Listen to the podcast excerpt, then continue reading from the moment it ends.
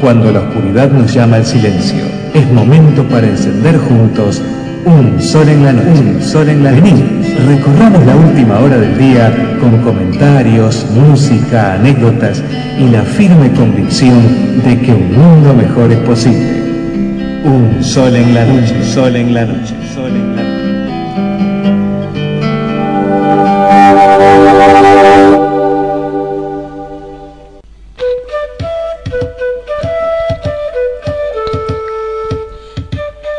A ver, a ver. Ya es la hora. Y aquí están todos, me parece, ¿no? ¡Qué bien! ¡Qué lindo reencontrarnos! Bienvenidos una vez más aquí a este espacio de comunicación en el que vamos formando una familia cada vez más grande. ¿Qué tal? Vayan pasando. La verdad que hay muchas sillas libres, ¿eh? Venga más adelante. Así nos vemos un poquito las caras. Sobre todo los nuevos. Vengan, vengan. Pero, ¿qué mejor motivo? Pasen. Qué lindo. Vamos a hablar bastante de lo que es estar en familia, de estar compartiendo todo este espacio y este tiempo para hacer que el momento sea especial, porque acá entre todos encendemos un sol en la noche. Y para eso tenemos que traer algunos elementos que le vamos a explicar a cada uno de ustedes, sobre todo a los que vienen por primera vez. A los otros que vienen siempre, ya se los dijimos, no sé si se acuerdan, pero para eso voy a convocar a quien me acompaña siempre en el programa, Angelita, que ya está junto a mí. ¿Cómo estás, Ángela? Bienvenida y buenas noches. Ay, buenas noches, Pedro, gracias por la bienvenida. Mira cuánta gente vino hoy. Oh, bueno, ¿Han llegado todos? Sí, pero quería que vos nos dijeras qué es lo que hay que traer para este programa. Ahí está. Yo también tengo. Tenemos nuestra cajita de fósforos. Sí, la hemos traído. ¿Ustedes? A ver, ¿la trajeron?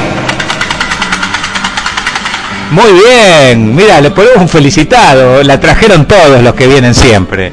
Qué bien, realmente. Y bueno, hay algunos que siempre vienen con encendedor. Sí, hola, hola, hola, hola. Hola, bienvenidos, todos. Porque cada pequeña llama es importante. Porque esa llamita, ¿qué simboliza? Esa llamita que vamos a encender en nuestros corazones. El amor de Dios que está presente en todos cuando le dejamos que esté. Claro, porque es Dios el que la enciende. Claro. Entonces nosotros la vamos a encender dándole permiso y colaborando con él para que lo haga. Porque Dios es muy respetuoso. Si nosotros no le damos permiso, no entra, directamente se queda afuera. Para pintar nuestro espacio y nuestro tiempo contamos con otro elemento muy importante. Que se llama música. Ya lo sabes muy bien, Angelita, vos. Ahora vamos a ver qué hay preparado para hoy. Adelante la música. Mi nombre es Pedro Ceballos. Un gusto, una bendición estar nuevamente con ustedes.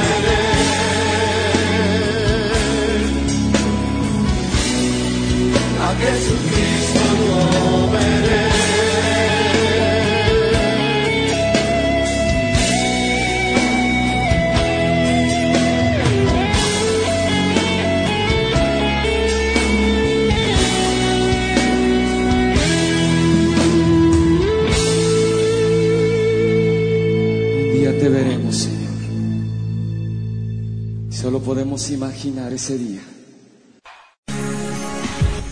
Encendemos juntos un sol en la noche. Una luz que te acompaña al final de la jornada y te desea que tus mejores sueños se hagan realidad. Un sol en la noche.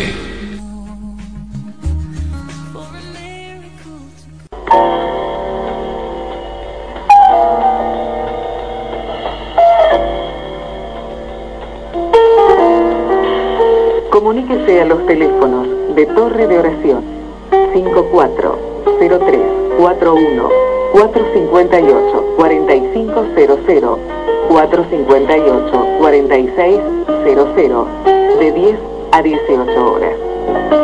Envíenos su correspondencia. Provincias Unidas 2050.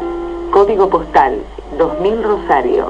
Argentina SMS con la palabra cielo al 7075. Envíenos un email a santuario de fe arroba. Visite nuestra página web www.iglesiasantuariodefe.com.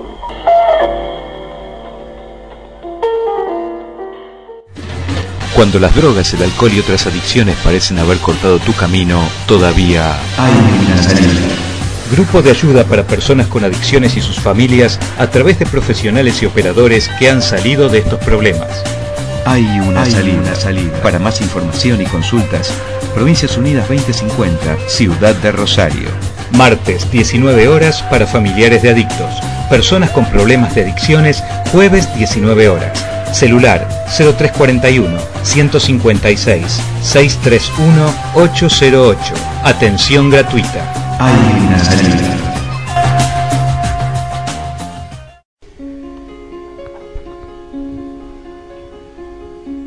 Estamos viviendo horas muy especiales. Horas en las que recordamos el sacrificio hermoso de Jesús. Hermoso me dirás si fue muy cruel. Sí, tenés razón, fue muy cruel. Pero fue hermoso para nosotros, porque de tal manera amó Dios al mundo,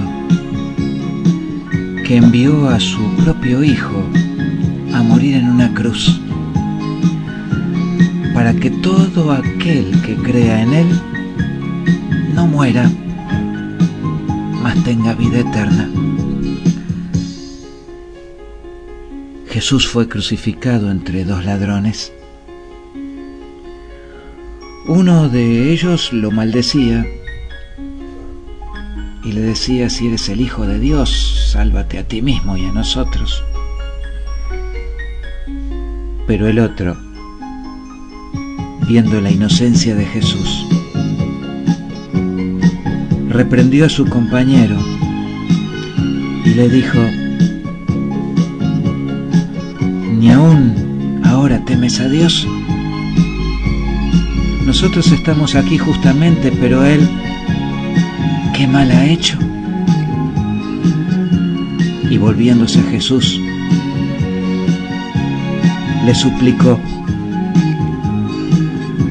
acuérdate de mí cuando vengas en tu reino. Y entonces Jesús le contestó,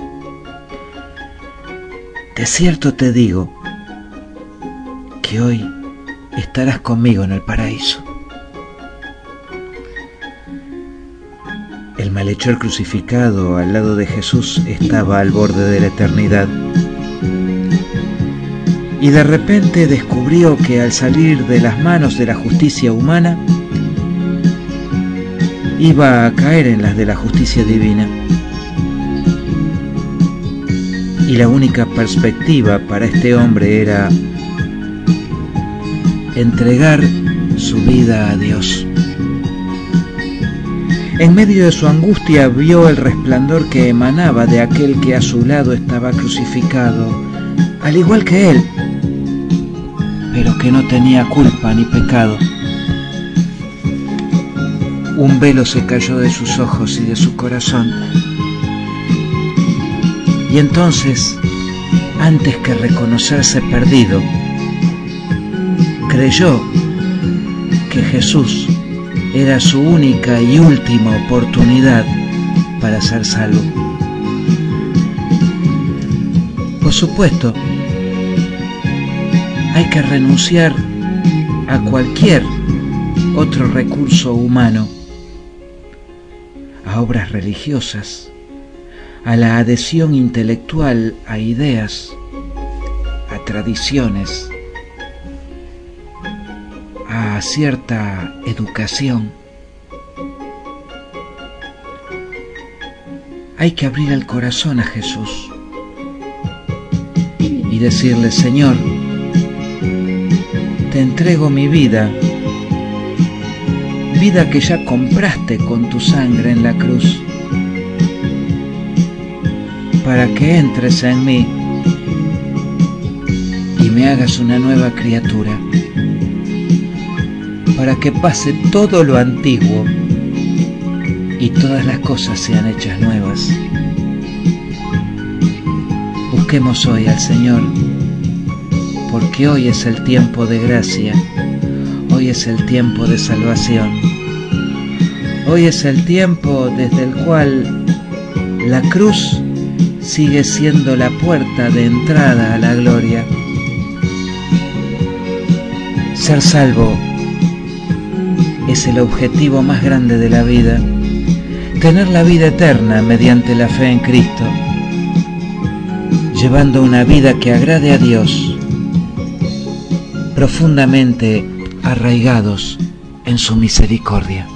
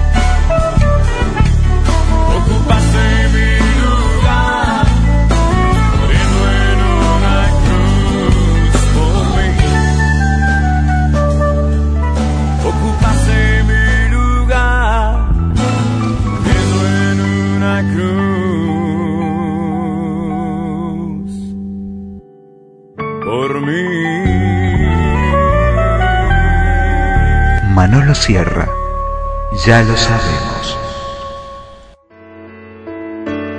Cuando las noches se alargan, es tiempo de compartir palabras, música y la presencia de Dios que te ama y te invita a ser eternamente feliz.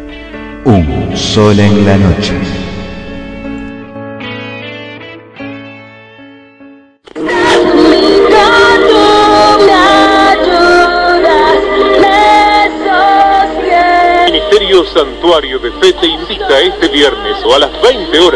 A participar de reuniones de fe y milagros. Familias restauradas, enfermos sanados, liberación de adicciones. Son algunos de los testimonios que recibimos a diario de lo que el poder de Dios puede hacer en tu vida. Este es tu tiempo. Dale una oportunidad a Dios. Lo que para el hombre es imposible, para Dios es todo posible. Se harán oraciones personales con imposición de manos. Le esperamos junto a su familia este viernes a las 20 horas en Provincias Unidas 2050 Rosario.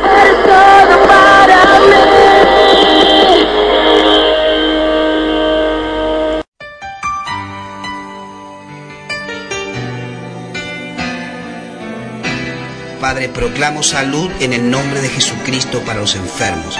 Proclamo libertad en el nombre de Jesucristo para los que están encadenados y atados. Proclamo, Señor, que una bendición y que los cielos, los cielos se abren sobre todos aquellos, Señor, que en este momento están diciendo, yo necesito, yo necesito. Dios te da respuesta a tus necesidades ahora mismo, en el nombre de Jesús.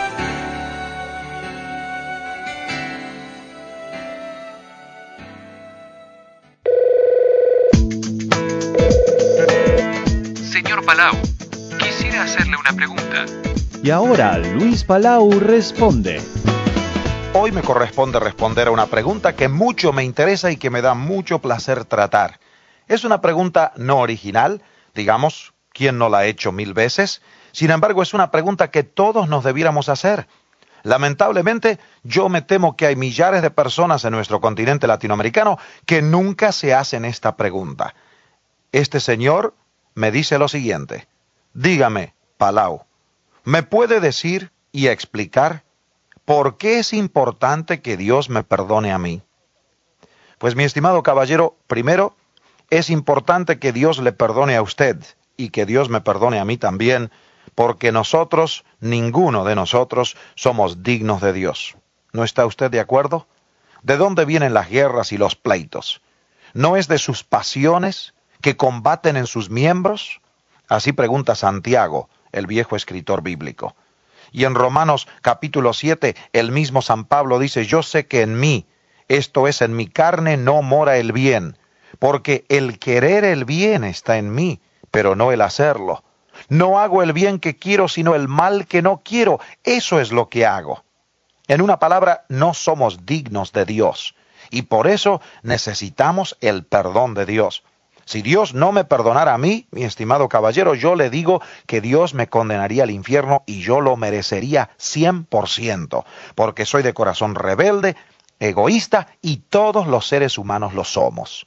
Segundo, Jesucristo es el único ser digno ante los ojos de Dios. El único. Los demás, todos necesitamos el perdón. Y es porque Jesús fue digno que el sacrificio de su vida, sacrificio que hizo en aquella sangrienta cruz del Calvario, sacrificio que hizo por causa de nuestros pecados, es un sacrificio digno ante los ojos de Dios. Demasiados seres humanos procuran ser aceptados por Dios en base a sacrificios propios o a promesas que ellos hacen. El ser humano todo lo que toca lo contamina. ¿Por qué? Porque somos egoístas. El único sacrificio que vale es el de Cristo en la cruz. Y aquel que se entrega a Cristo, aquel que pone su fe solo en Jesús, aquel que lo recibe a Cristo por la fe en su corazón, es perdonado por Dios y es aceptado por Dios. Como dice San Pablo, Dios nos ha reconciliado en el cuerpo de la carne de Cristo, por medio de la muerte, para presentarnos sin mancha delante de Dios. Tercero, nosotros, en un sentido, no necesitamos pedirle perdón a Dios. Más bien lo que necesitamos es recibir el perdón que Él ya nos ofrece y que Él compró hace dos mil años en una cruz por medio de la confesión del pecado directo a Dios y dándole gracias a Dios. Aquel que no conoció pecado, Dios lo hizo pecado por nosotros para que nosotros fuésemos hechos justos delante de Dios en Cristo. Por último, Satanás, mi estimado caballero, va a tratar de seguirle acusando a usted de que es un pecador. Pero si usted ha recibido a Cristo en su corazón, Cristo le va a ayudar. Y no le tenga miedo al diablo, ni a sus tentaciones, ni a sus ataques, ni a sus dudas. Aquel a quien Dios perdona está perdonado para toda la eternidad. Feliz el hombre a quien Dios perdona su pecado. Así dice el salmista. ¿Usted es uno de ellos? En su libro A cara descubierta, basado en los primeros capítulos de 2 Corintios, Luis Palau nos presenta la clave para vivir una vida de victoria. Puede verlo en su librería cristiana más cercana a su domicilio o en el www.luispalau.net. Confiamos en que estas palabras le conduzcan a una vida mejor. Esté atento a otra nueva pregunta que llegará por esta misma emisora cuando presentemos Luis Palau Responde. Esta es una producción de la Asociación Evangelística Luis Palau.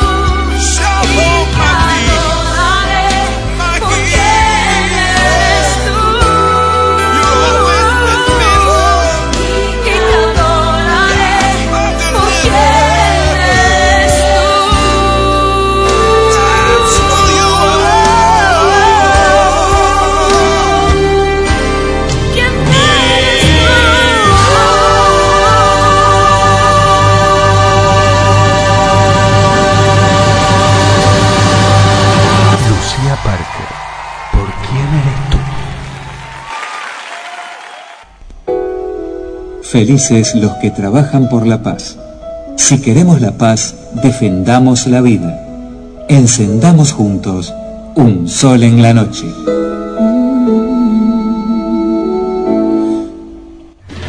Cuando las drogas, el alcohol y otras adicciones parecen haber cortado tu camino, todavía hay una salida.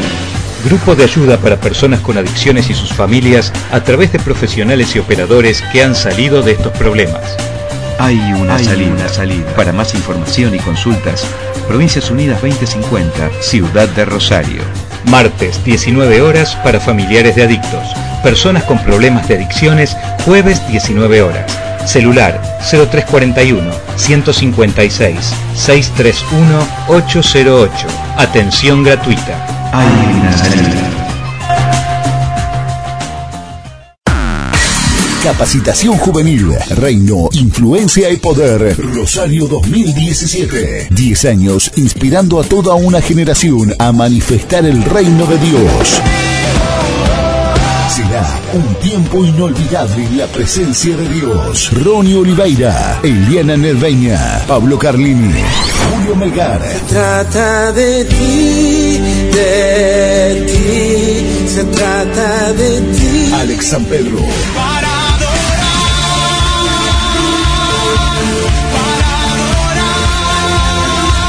Evan Kraft. No me dejarás, no me dejarás, nunca me dejarás. Talleres, plenarias y noches de adoración. 25, 26 y 27 de mayo en el Centro de Convenciones Metropolitano del Alto Rosario Shopping. Para más información, www.reinoinfluenciaypoder.com.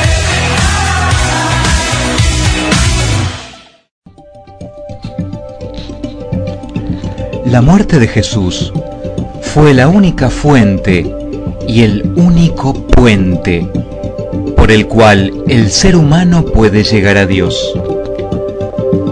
Desde que el primer hombre, Adán, fue echado de la comunión con Dios por su rebelión y desobediencia, perdió la posibilidad de disfrutar una amistad con Él.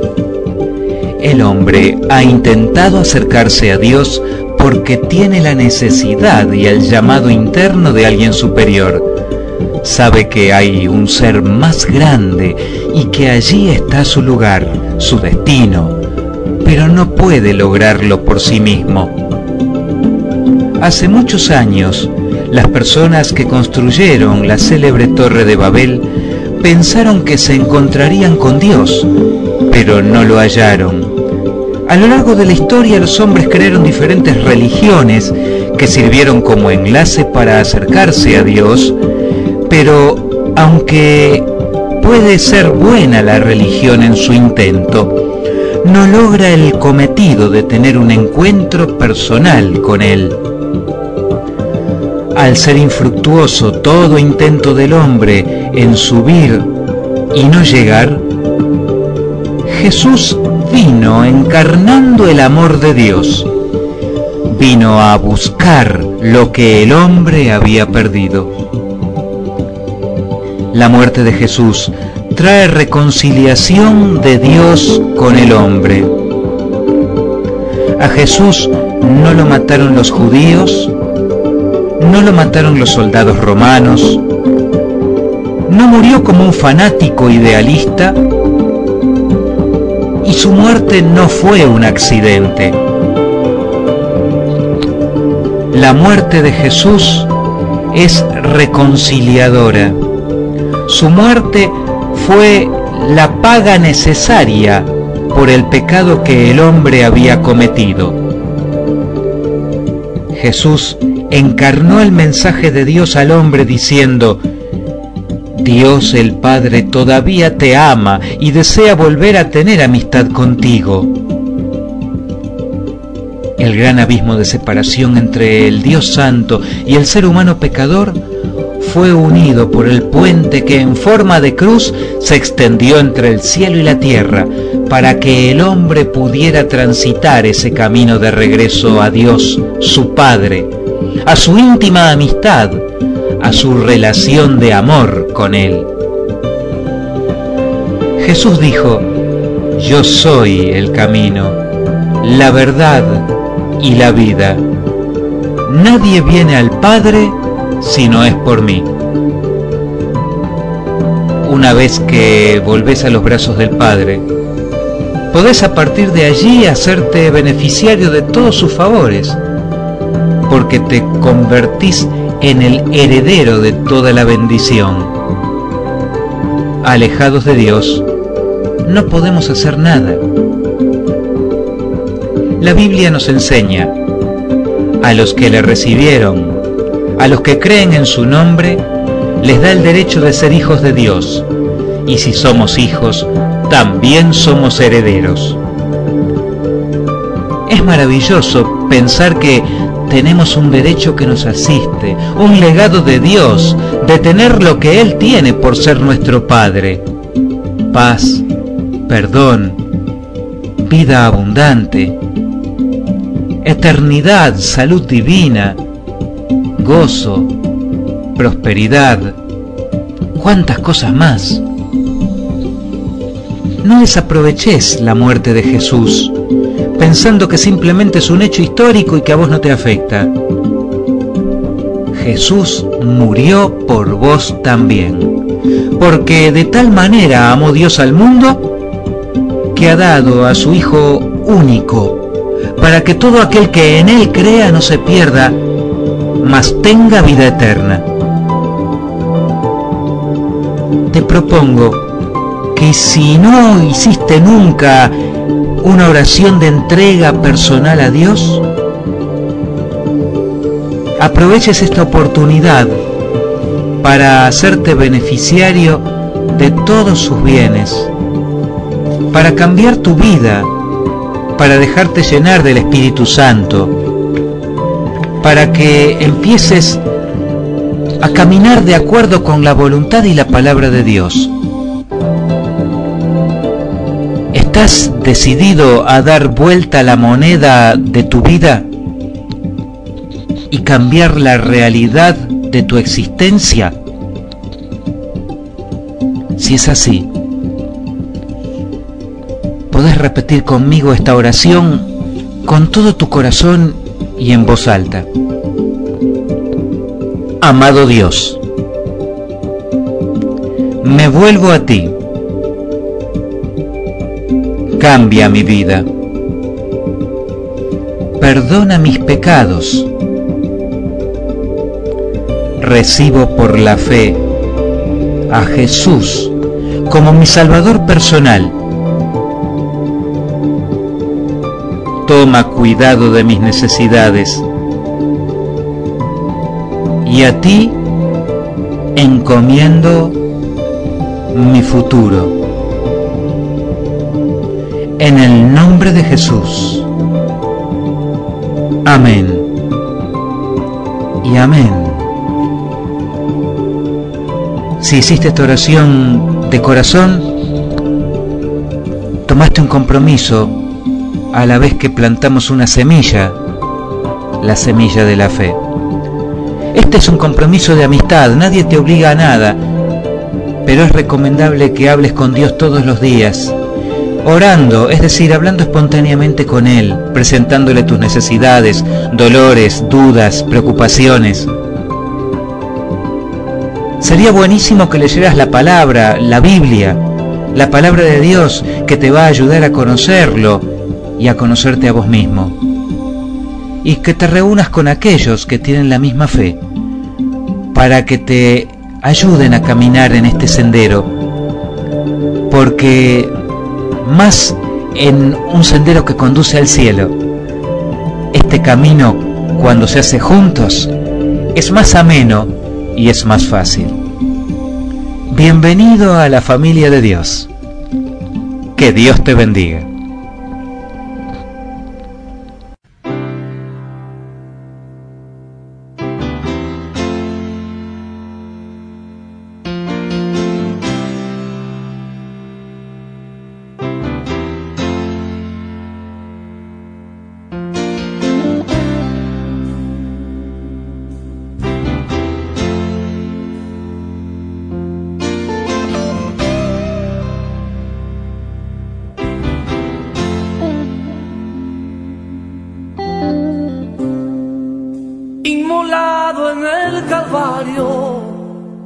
Mostró su amor por mí.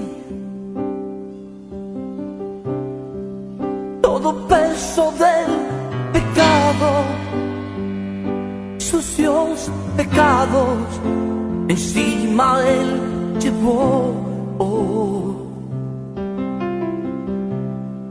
Y en un momento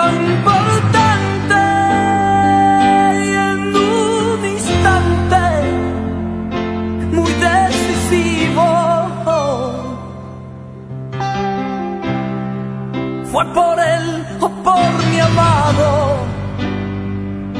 mi amado Padre, querían a mí salvar. sangre que me da la paz,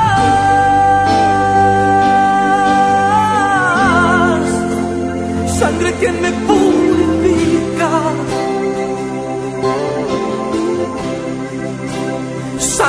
que me redime, preciosa sangre, la sangre de Jesús.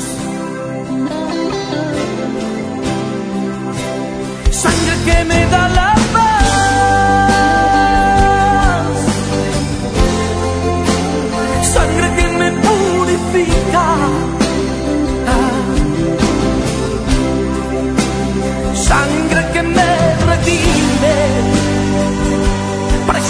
preciosa sangre, la sangre de Jesús.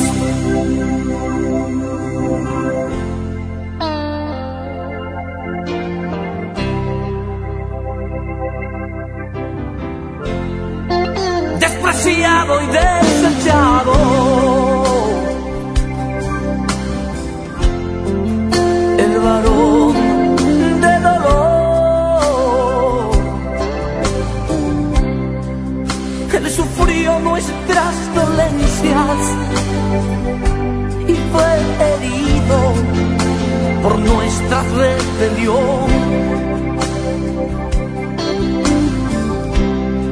Más angustiado y afligido hasta la muerte.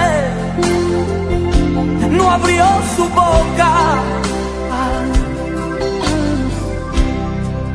de su trono hasta el pesebre, del pesebre al Calvario y del Calvario a mí.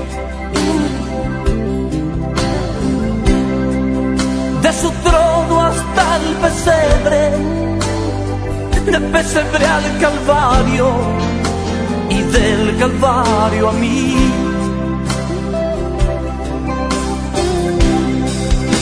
Sangre que me da la paz,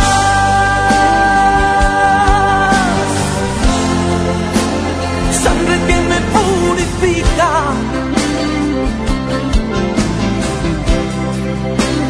sangre que preciosa sangre, la sangre de Jesús. Sangre que me da la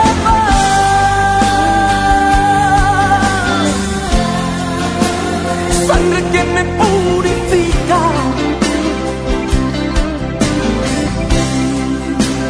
Sangre que me redime, preciosa sangre, la sangre de Jesús.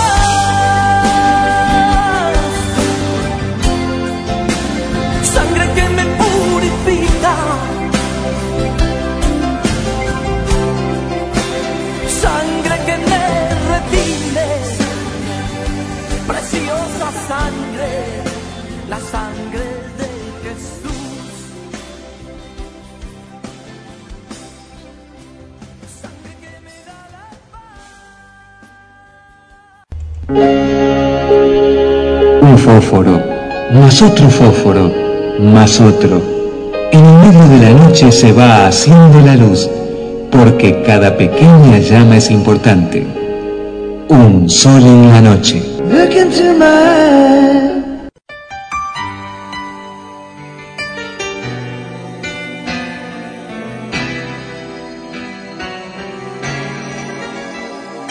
Iglesia es tiempo de Dios para salir a proclamar el. La hora de Dios ha llegado para tu vida. No tardes, Él te está esperando.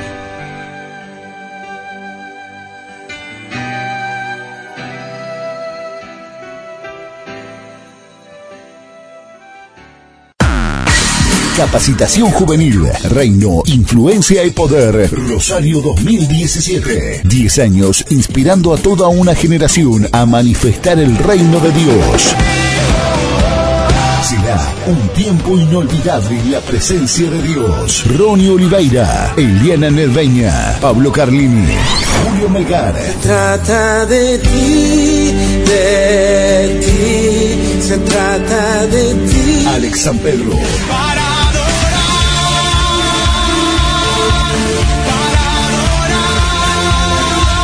Evan Kraft.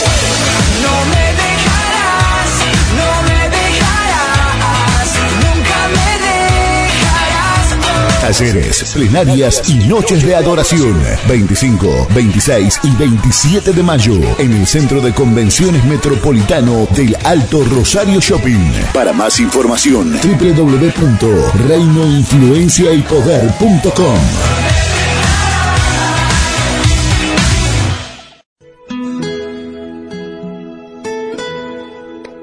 ¿Dónde está el límite para nuestros logros?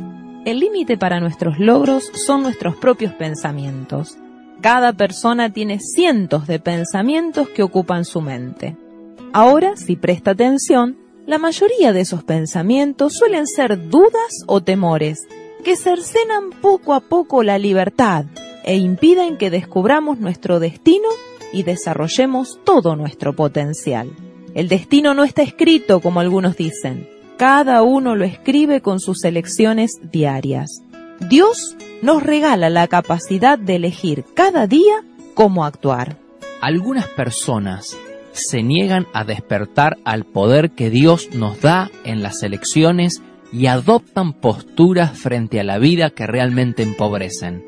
Una de esas posturas es la de víctima. Los pensamientos recurrentes se traducen en frases como estas.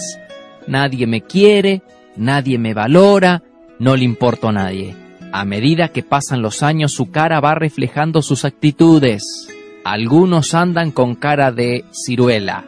Este tipo de persona camina llevando a cuesta una vida lastimera. Se concentra en todo lo negativo y nada lo pone feliz. Si mira el televisor solo escucha las noticias de muerte y que todo va de mal en peor. Esa es su visión, es una visión fatalista. Este arquetipo de persona no brilla, no tiene metas, no planifica, porque piensa, ¿para qué? Si analizamos la vida de muchas personas con serias desventajas, veremos que lo que marcó una diferencia fue su actitud respecto al futuro. Ese fue el caso de Ruth y Noemí. Ellas sí que fueron víctimas. Nos cuenta la Biblia que Ruth se casó enamorada, pero su esposo murió y ella quedó sola, sin hijos, sin sustento ni esperanzas de cambio. Estaba desamparada junto a su suegra Noemí, cuya historia es peor. En diez años perdió a su esposo y a sus dos hijos. Salió de su tierra natal con prosperidad, pero solo una década después regresó prácticamente desnuda, sin familia, sin dinero, sin esperanzas. La Biblia dice que cuando regresó al lugar en el que había nacido, toda la ciudad se conmovió al ver su calamidad. Ruth y Noemí sí que tenían motivos para la fatalidad. Nada les salía bien. hasta se vieron obligadas por el hambre a mendigar por la comida del día. Encima, buscaron ayuda en un pariente cercano que se negó a socorrerlas de una manera muy diplomática. ¿Cuántos rechazos? Estaban tan, pero tan mal que se cambiaron el nombre. Noemí se autoproclamó Mara, que significa amargada, porque decía, me fui repleta de bendiciones y vuelvo con las manos vacías.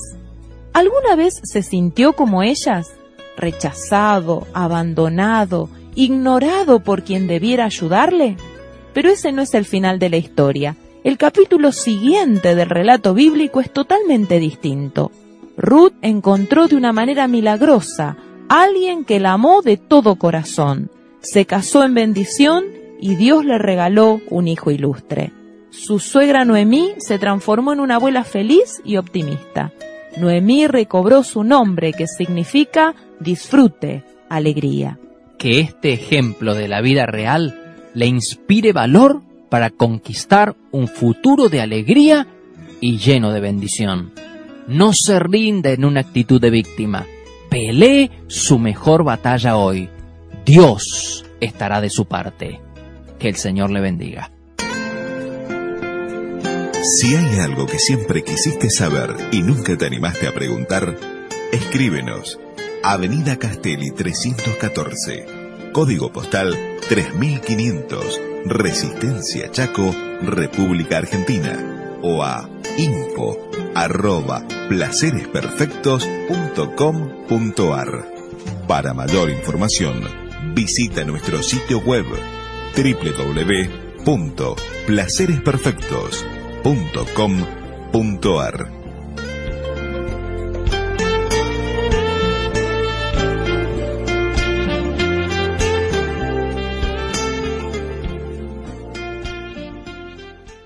sol en la noche.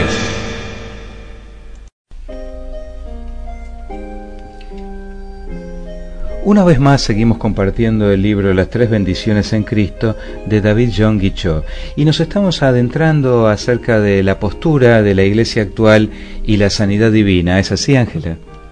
El título es La iglesia actual y la sanidad divina, justamente. Antiguamente la Iglesia enseñaba la sanidad como uno de los tres sacramentos, junto con el bautismo y la Santa Comunión, con la convicción de que estos debían preservarse hasta el fin de los tiempos. No obstante, algunas iglesias de la era moderna han cambiado los ritos. En algunas iglesias han cambiado el bautismo por inmersión por el rito de la aspersión sobre la cabeza. La participación en la comunión, o sea, o cena del Señor, llega hasta la actualidad, se sigue practicando en la iglesia moderna, pero en algunas iglesias se participa solo una o dos veces al año. En cuanto a la sanidad, ha sido completamente suprimida en la mayoría de las iglesias. Este estado de cosas demuestra a las claras que la iglesia moderna se ha distanciado bastante de la palabra de Dios. En definitiva, ¿le fue dado realmente a la Iglesia el don divino de la sanidad? Si esto es cierto, ¿está en vigencia todavía? ¿Continúa el Espíritu Santo su obra de sanidad? Los dones de sanidad divina son concedidos por Dios. Dice en la primera carta a los Corintios, capítulo 12, versículo 28, y aún nos puso Dios en la iglesia, primeramente apóstoles, luego profetas, lo tercero maestros, luego los que hacen milagros, después los que sanan. Incluidos dentro de los diversos dones que Dios estableció para la iglesia están los dones de sanidad. Esto también lo afirma Santiago en el capítulo 5, versículos 14 y 15. ¿Está alguno enfermo entre vosotros? Llame a los ancianos de la iglesia y oren por él, ungiéndole con aceite en el nombre del Señor. Y la oración de fe salvará al enfermo, y el Señor lo levantará, y si hubiere cometido pecados, le serán perdonados. Santiago era hermano de Jesús y fue quien presidió el concilio en la iglesia de Jerusalén. Esto lo podemos encontrar en el libro de los Hechos, capítulo 15, versículo 13. El mismo apóstol Pablo dijo de Santiago que era columna de la iglesia. Esto está en la epístola a los Gálatas capítulo 2 versículo 9. Se habían formado dos facciones allí como resultado de divergencia de opinión sobre el tema de la circuncisión. Una de las facciones sostenía que los gentiles que se convertían debían guardar la ley y ser circuncidados. La otra objetaba que siendo que habían sido salvos por fe, no necesitaban ser circuncidados. Santiago puso fin al asunto con las palabras, yo juzgo que esto demuestra qué tipo de autoridad Santiago ejercía sobre los apóstoles. Esto está en el libro de los Hechos, capítulo 15, versículo 19. Los otros discípulos se sometieron a su conclusión y lo obedecieron. Si partimos de que su juicio fue escrito en una carta abierta que Santiago escribió a toda la iglesia, podemos aceptar también la autoridad por la cual Santiago escribió acerca de los dones de sanidad que Dios había dado a la iglesia. La epístola de Santiago fue escrita en la última parte de la era apostólica. Quedaban pocos apóstoles porque la mayoría ya había partido de este mundo. Por ende, la facultad de sanar no podía quedar encomendada en manos de los apóstoles exclusivamente. Entonces el poder de sanar le fue dado a otros líderes de la iglesia, esto es, los ancianos que eran fácilmente accesibles para la congregación. Es por eso que los ancianos de la iglesia tienen la autoridad bíblica de recibir y ejercer este don destinado por Dios para la iglesia mientras ésta exista sobre la tierra. Los ancianos de la iglesia en aquel tiempo eran iguales que los líderes de hoy dentro de una congregación predicadores, pastores, ministros y todos aquellos que son llenos del Espíritu Santo y de la palabra de Dios. Acabamos de ver las razones por las cuales el don de sanidad divina tiene la autoridad conferida por Dios y opera a través de aquellos que ministran el cuerpo de Cristo. A pesar de esto, todavía algunos pueden abrigar dudas y preguntarse, ¿no desapareció el don de sanidad con la primera iglesia? Para responder a este interrogante, quisiera citar algunos párrafos de la Biblia. Un sábado Jesús llegó a la sinagoga de Nazaret y leyó esta porción del profeta Isaías. El Espíritu del Señor está sobre mí, por cuanto me ha ungido para dar buenas nuevas a los pobres, me ha enviado a sanar a los quebrantados de corazón, a pregonar libertad a los cautivos y vista a los ciegos, a poner en libertad a los oprimidos, a predicar el año agradable del Señor. Esto está en el Evangelio de Lucas capítulo 4 versículos 18 y 19. Esta escritura realmente se cumplió. Jesús no solamente hizo libres a los que eran esclavos del pecado, sino que en verdad echó fuera demonios, como en el caso de un hombre de Gadara, que estaba poseído por una legión de demonios. También abrió los ojos de los ciegos, no solamente en el sentido espiritual, sino que le dio la vista a uno que había nacido ciego. También sanó la ceguera del mendigo Bartimeo. ¿Qué significan las palabras poner en libertad a los oprimidos? Encontraremos la respuesta en el sermón que predicó Pedro en la casa de Cornelio, un romano creyente. Por lo visto, poner en libertad a los oprimidos significa soltar de la opresión del diablo a las personas. Jesús soltó a tales personas, incluyendo a los enfermos. Una vez que terminó de leer este pasaje del libro de Isaías, Jesús dijo, Hoy se ha cumplido esta escritura delante de vosotros. Véase el Evangelio de Lucas capítulo 4 versículo 21. ¿No dijo nuestro Señor que esa escritura se cumpliría en un futuro lejano, sino que subrayó el hoy y aquí? También desea el Señor que el don de sanidad se derrame sobre nosotros abundantemente hoy mismo. Jesús quiere derramar este don sobre nosotros para que prediquemos que hoy es el año agradable del Señor. El profeta Joel en el Antiguo Testamento predijo que en los últimos tiempos Dios derramaría su espíritu sobre toda carne. Esto está en el libro de Joel, capítulo 2, versículo 28. El apóstol Pedro al predicar su sermón el día de Pentecostés declaró, estando lleno del Espíritu Santo, que los postreros días indicaban la dispensación de la gracia, la época en que nosotros vivimos. Véase el libro de los Hechos, capítulo 2, versículo 17. Santiago también habló de la lluvia temprana y la tardía, en la epístola de Santiago, capítulo 5, versículo 7. La lluvia tardía es la que el Espíritu Santo está derramando hoy. Entonces, ¿podemos negar la manifestación del Espíritu que se menciona en la primera carta a los Corintios, capítulo 12, versículo 7? La manifestación del Espíritu incluye dones de sanidades. Esto está en la primera carta a los Corintios, capítulo 12, versículo 9. Los dones obran como Dios quiere que obren. El, esto está en la primera carta a los Corintios, capítulo 12, versículo 11. De manera que tenemos la certeza de que el don de sanidad no ha desaparecido, por el contrario, se manifestará cada vez más en las iglesias de nuestro tiempo a medida que arribamos al final de la era. Sanidad, fundamento del reino de los cielos. Cuando Jesús anunciaba el Evangelio, los demonios eran expulsados y toda clase de dolencias eran sanadas. Esto le acarrió la burla de los fariseos quienes dijeron, Este no echa fuera a los demonios, sino por Belcebú, príncipe de los demonios.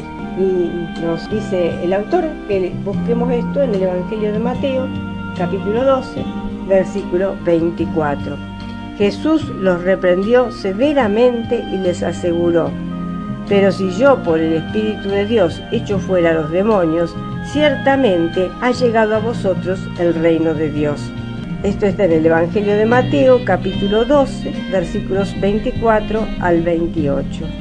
Jesús demostró con sus mismas palabras que el echar fuera a los demonios y el sanar a los enfermos son señales de la presencia del reino de los cielos.